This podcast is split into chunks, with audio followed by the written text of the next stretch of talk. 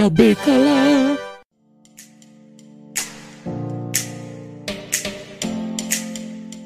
Sejam muito bem-vindos, queridos ouvintes, a mais um cubículo do seu podcast ao Cubo. Eu sou a Stephanie Vasconcelos e hoje eu estou muito bem acompanhada aqui dos queridos Tiago Batista Aí, pessoal. e também do Diego Ramon. É. Hoje eu sou criança. E vamos bater um papo legal aqui que você pode ouvir acompanhado dos seus pequenos afetos. Afinal, a gente vai conversar sobre filmes e séries para assistir com The Little Ones, ou seja, com as suas crianças, né? Podem ser seus filhos, irmãos, vizinhos, parentes, sobrinhos. Quais as crianças que vocês costumam assistir alguma coisa? Comigo é minha sobrinha. Desde pequenininha eu, fico, eu tento doutriná-la na Disney, empurrar a Disney com ela abaixo. E hoje em dia ela, enfim, hoje é adolescente, então ela tem as suas próprias escolhas. Mas quando era criança, eu que, eu que doutrinava. Influenciava, né? E você, Diego? Olha, eu vou começar agora, né? Porque eu sou tio, tio de primeira viagem, né? Ela ainda é um bebezinho, né? De colo e tudo, tá crescendo, já bem esperta. Mas eu espero que assim que já tomar a segunda dose e tudo mais, eu, eu possa começar a ver as séries com ela, séries animadas, filmes e tudo mais. Inclusive, eu só assinei Disney Plus por causa dela, né? Tem o perfil dela, né? Cecília, que é de Cecília, é o nome dela.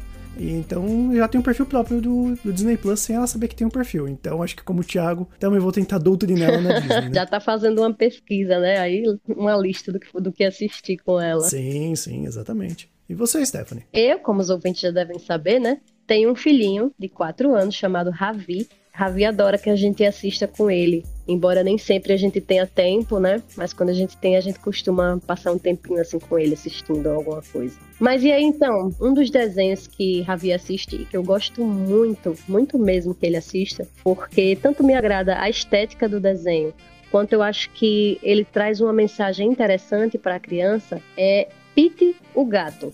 É um desenho que é da Prime Video, né? É produzida pela Prime Video e é muito bacana. É um gatinho com seus amigos que também são, são diversos outros animais, um sapo, uma cachorrinha, enfim, é, tem uma diversidade, né, aí de animais que também são de países diferentes, então tem essa outra diversidade que eles também trazem um pouco de culturas de outros países. E eu gosto muito da forma com que eles lidam com as adversidades que encontram no dia a dia. Eu acho que vale muito a pena para quem tem criança nessa faixa etária, sabe? De entre 3, 5, 6 anos, dar uma procurada nesse desenho. Ah, esse eu não conhecia. Bom saber, tá no Prime Video ainda. Tá no Prime Video ainda. Mas é fácil de achar, porque o campo minado lá do Jeff é complicado de achar as coisas. Nada, super facinho, só é digitar Pete, P-E-T-E, vírgula, o gato. E acha bem rapidinho. Ah, que legal. Que ótimo, ótimo. Ótima pedida. Mas e você, Diego? O que é que você já tá botando aí na sua lista para ver com a Cecília? Olha, acho que eu vou começar por um por um clássico do estúdio Ghibli. Hum, Vai começar bem. E assim, eu acho que eu vou tentar trazer uma dobradinha, né? Uma dobradinha do estúdio Ghibli que é a mesma dobradinha que eu assisti quando eu conheci. Lógico que eu conheci depois de velho, né? Mas eu acho que vai ser bom pra ela porque são dois desenhos muito fofos, que é A Viagem de Chihiro e Meu Vizinho Totoro. Tentar ver com ela essas duas coisas seguidas, que são histórias bem bonitas. são maravilhosos. É, eu acho que tá novinho pra, pra esses filmes, mas realmente são incríveis. Sim, sim. É, o Totoro ainda acho que tá um pouco mais fácil, né? Porque ele não tem, assim... Shihiro já é um pouco mais... Pode assustar um pouco, né? É, pode assustar um pouco. Será que pode assustar? É, o Thiago disse aí que o Hayao Miyazaki ele não tem essa coisa de idade, né? Não, ele pra ele, o filme dele é pra qualquer idade. Apesar que, né? É, Japão é outra coisa, né? Mas aí quando a criança acordar de noite com medo, não vai pra cama dele, né? vai pra nós. É, mas se bem que pelo que todo mundo conhece dele, né? Ele tava aposentado, ele voltou a trabalhar porque ele vai ser vô. Então ele quer fazer filmes pros netos dele, né? Olha que lindo. Assim, ele, é, ele, muitos filmes dele foram feitos para os filhos dele, né? Aí os filhos cresceram, ele, foi, ele se aposentou. Agora, não, você vou, vou voltar a fazer filme. Que coisa boa, né? Inclusive, a gente já tem um episódio sobre Hayao Miyazaki aqui no podcast Jacubo, vai estar o link na descrição. Pra você acompanhar que a gente fala mais detalhadamente da maioria desses filmes. Mas agora eu quero ouvir qual é o filme ou série que o Thiago vai indicar pra gente assistir com os pequeninos. Então, eu é um filme que eu, uma série que eu indiquei pra minha sobrinha, né? Tipo, indiquei, insisti, fazer ela assistir comigo pra ela gostar e ela é apaixonada por ela até hoje, que é Steven Universo da Cartoon. Tem hoje em dia tem na HBO Max, tem todas as temporadas lá. E Steven Universo é uma série que fala sobre é, guerreiras de outros, de outros planetas, mas é uma série que fala sobre amor também, sobre pessoas diferentes, sobre diversidade, enfim, é uma série que eu acho que vale muito a pena. talvez uma criança ali dos seus 8 anos, talvez, 7, 8 anos, porque ela, ela tá, tratam né, os assuntos um pouco mais maduros, né? Mais maduros pra uma criança. Mas pra uma criança pequenininha, ela vai adorar as cores, né? Que é super colorido, é lindo, assim. As músicas são bem bonitinhas também. Então, uma criança menorzinha vai gostar pelas cores e pelas, pelas músicas. E vale a pena conhecer. Tem muitos desenhos que, que fazem isso, né? Assim, eles trabalham mais de uma camada de compreensão. Então você tem, se você não tem idade para compreender todas as camadas, mas aí você vai acessando as primeiras ali, de repente quando tiver mais velho, você vai entendendo coisas que você ainda não não tinha percebido. Isso também é muito legal. Ficou bastante o Steven. Não sei se vocês assistiram a série. Já ouvi falar, né? Mas não cheguei a assistir, não. Eu já comecei a ver, mas eu acho que eu só vi a primeira temporada, porque na época ainda era na biblioteca do Paulo Coelho. e aí eu depois fui ficando com a preguiçinha de procurar. Mas aí eu já vi que tem no HBO Max.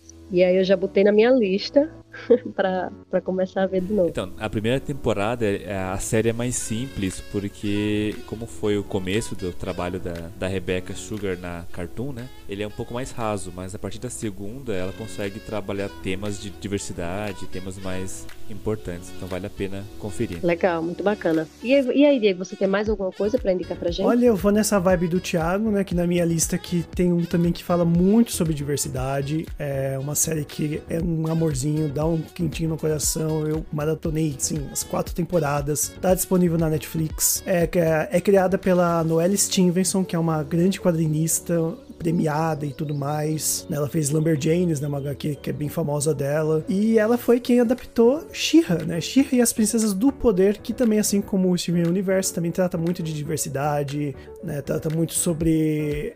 É uma obra que respeita muito, assim, né? Todo esse aspecto do, do LGBTQI+, né? De, sem ser aquela coisa de, ah, é personagem LGBT, vamos matar. Não, é tratado, assim, com respeito. Tanto que eu tenho um texto e também tem um cubículo que eu gravei sozinho sobre as Princesas do Poder, que até eu chamo, né, de todo esse poder da diversidade. Eu acho que seria uma, uma série muito legal para apresentar até para minha sobrinha e tudo mais, já para ensinar ela, né, das coisas certas. Nossa, essa série realmente ficou muito boa essa, essa nova versão né, da Xirra, eu amei quando eu assisti. Tinha momentos, inclusive, que me trazia reflexões sobre traumas do meu passado, sobre questões assim da minha construção mesmo, né, de infância, e eu ficava chocada.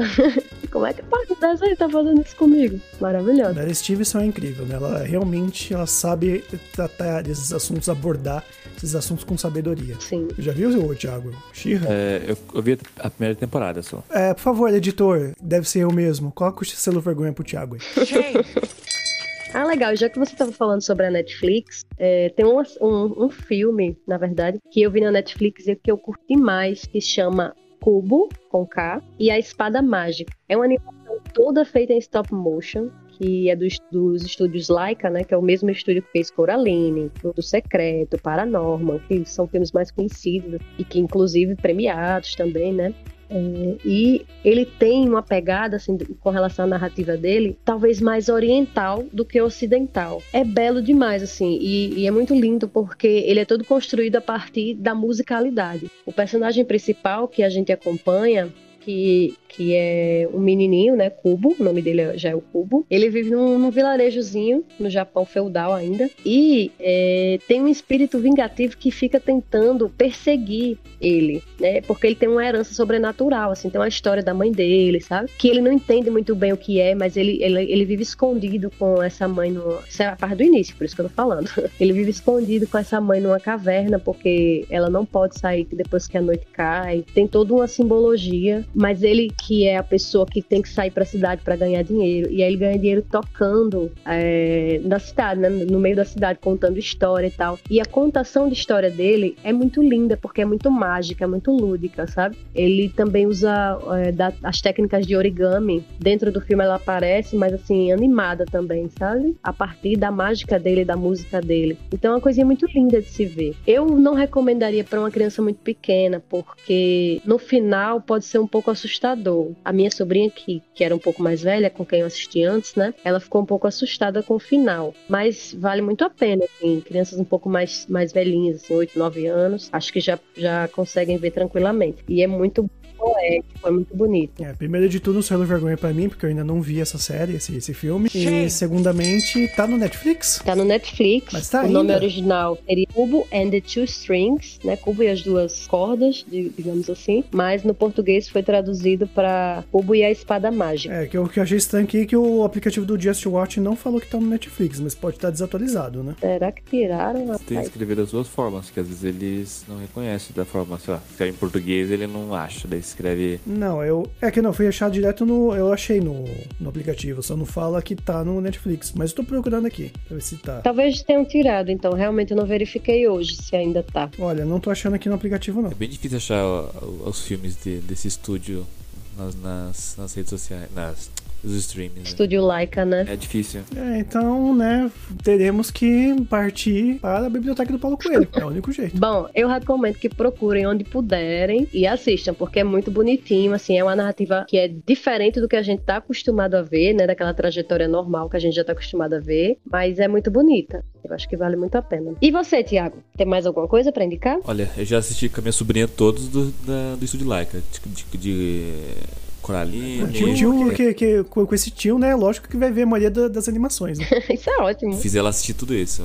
É, também aquele do Paranormal também, que eu gosto bastante. Enfim, vale a pena esse estúdio, que ele é muito bom. Mas eu vou indicar um que, na verdade, eu indiquei pra ela esses dias. Eu falei pra ela assistir. E olha que ela já é uma adolescente, então ela não me escuta assim com tanta, tanta vontade, mas Adolescentes. eu mandei mensagem pra ela, você tem que assistir. Que é Casa da Coruja, que é uma série nova que tem na, no Disney, Disney Plus, né? E a criadora, ela trabalhava no Gravity Fall, né? Ai, eu adoro Gravity Falls. E daí, depois disso, ela mesma, ela conseguiu, ela é animadora e agora ela é criadora da própria série, assim. E a Casa da Coruja é muito bom, assim.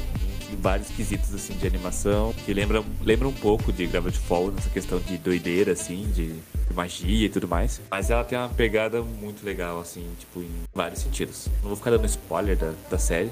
A primeira temporada já tem, já no Disney. Tá estreando, tá passando na segunda temporada agora, né? A Casa da Coruja é super legal, eu recomendo. Que bacana, já botei na minha lista. É, a idade dele, assim, eu acho que o, o teu menininho vai, vai ficar meio assustado, porque parece uns monstros lá. Uns monstros meio feiosos, assim. Mas, é, bem que ele adora monstros. é, talvez ele goste, porque é uns monstros muito absurdos, né? Então, não, é, uns- não são criaturas tão, assim, horripilantes. Então, talvez ele curta. Eu gosto bastante. Ah, eu vou até contar uma história que aconteceu aqui que eu achei muito legal. É, Ravi, eu não sei porquê, mas há algum tempo, ele passou um tempo, meses, tendo pesadelos com um biscoito que ele dizia que era um biscoito gigante. Assistiu Shrek, Que né? ficava tentando esmagar ele.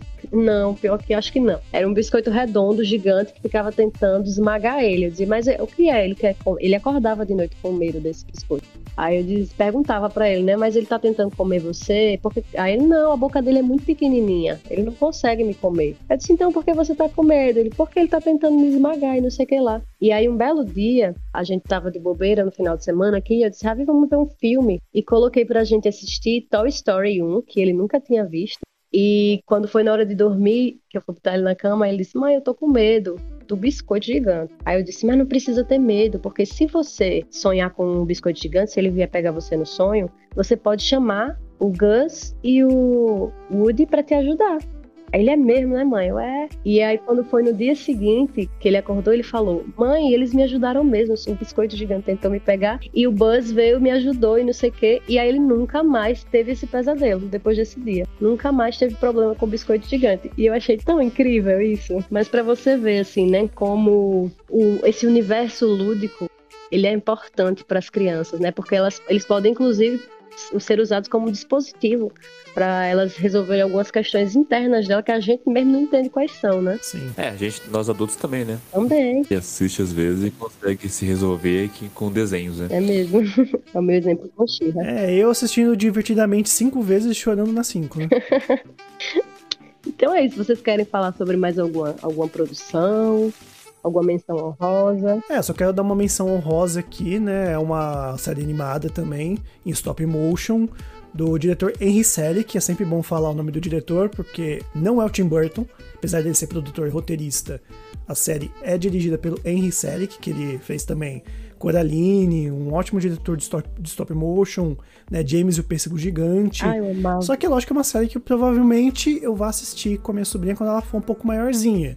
Que ele já entra num âmbito um pouco mais assim, terror, só que aquele terror infantil, né? Que é o Estranho Mundo de Jack, que eu acho que, né, tem que apresentar também. Né? Maravilhoso, gente. Ai, meu Deus, eu sempre amei. Tá, a minha menção honrosa é um, um brasileirinho tá? Que eu sei que a Stephanie adora, que é irmão do Jorel. Ah, eu amo. Toda criança deve conhecer o irmão do Jorel, porque elas têm que saber como é que era viver nos anos 80 nesse país, nos 90. E esse é o melhor desenho pra explicar pras crianças que era ser uma criança nos anos 90, 80 90. Então, irmão do Jorel é, é tudo de bom. É muito bom mesmo. É retrato perfeito da nossa infância, realmente. E não podemos esquecer também de O Menino e o Mundo, que eu acho que também a gente tem que citar mais um aí que concorreu ao Oscar do nosso cinema nacional aí de animação. Verdade, é importante. Então é isso. E se vocês quiserem continuar essa conversa, vem conversar com a gente através de, das nossas redes sociais. A gente está onde, Diego? Estamos em todas as redes sociais, que é Facebook, Twitter e Instagram. Tudo é arroba podcast ao cubo por extenso. Quase todas, quase todas, né? As principais. Então é isso. Por hoje a gente vai ficando por aqui. E eu espero que vocês se divirtam bastante assistindo esses filmes e séries maravilhosos com as suas crianças. Cheiro e até mais. Tchau, tchau. Gugu Dada. Tchau. Até mais. Com abacate. Abacate é bom.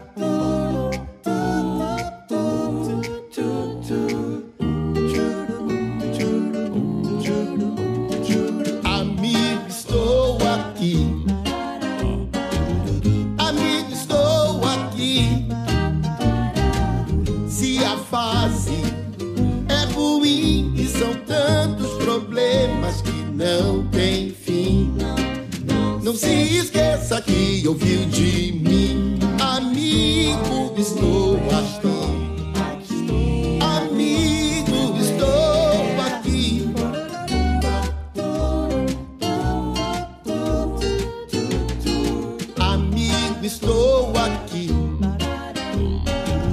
Amigo, estou aqui. E seus problemas são meus também. E se eu faço por você e mais ninguém.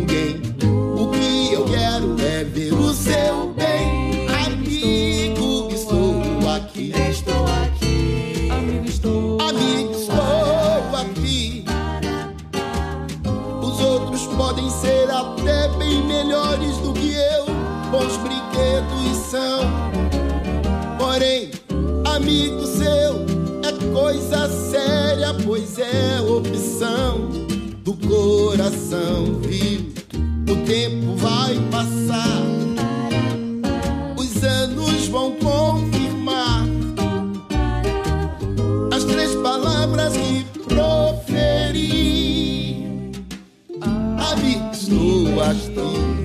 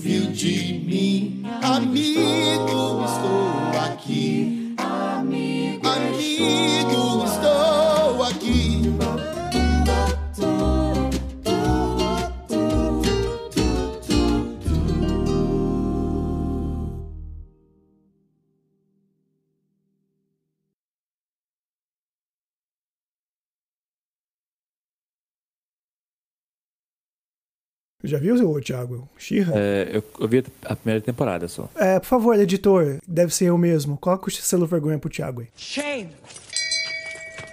É... então, é... Desconcertei a Foi, fiquei desorientado um pouco. Deixa eu voltar aqui.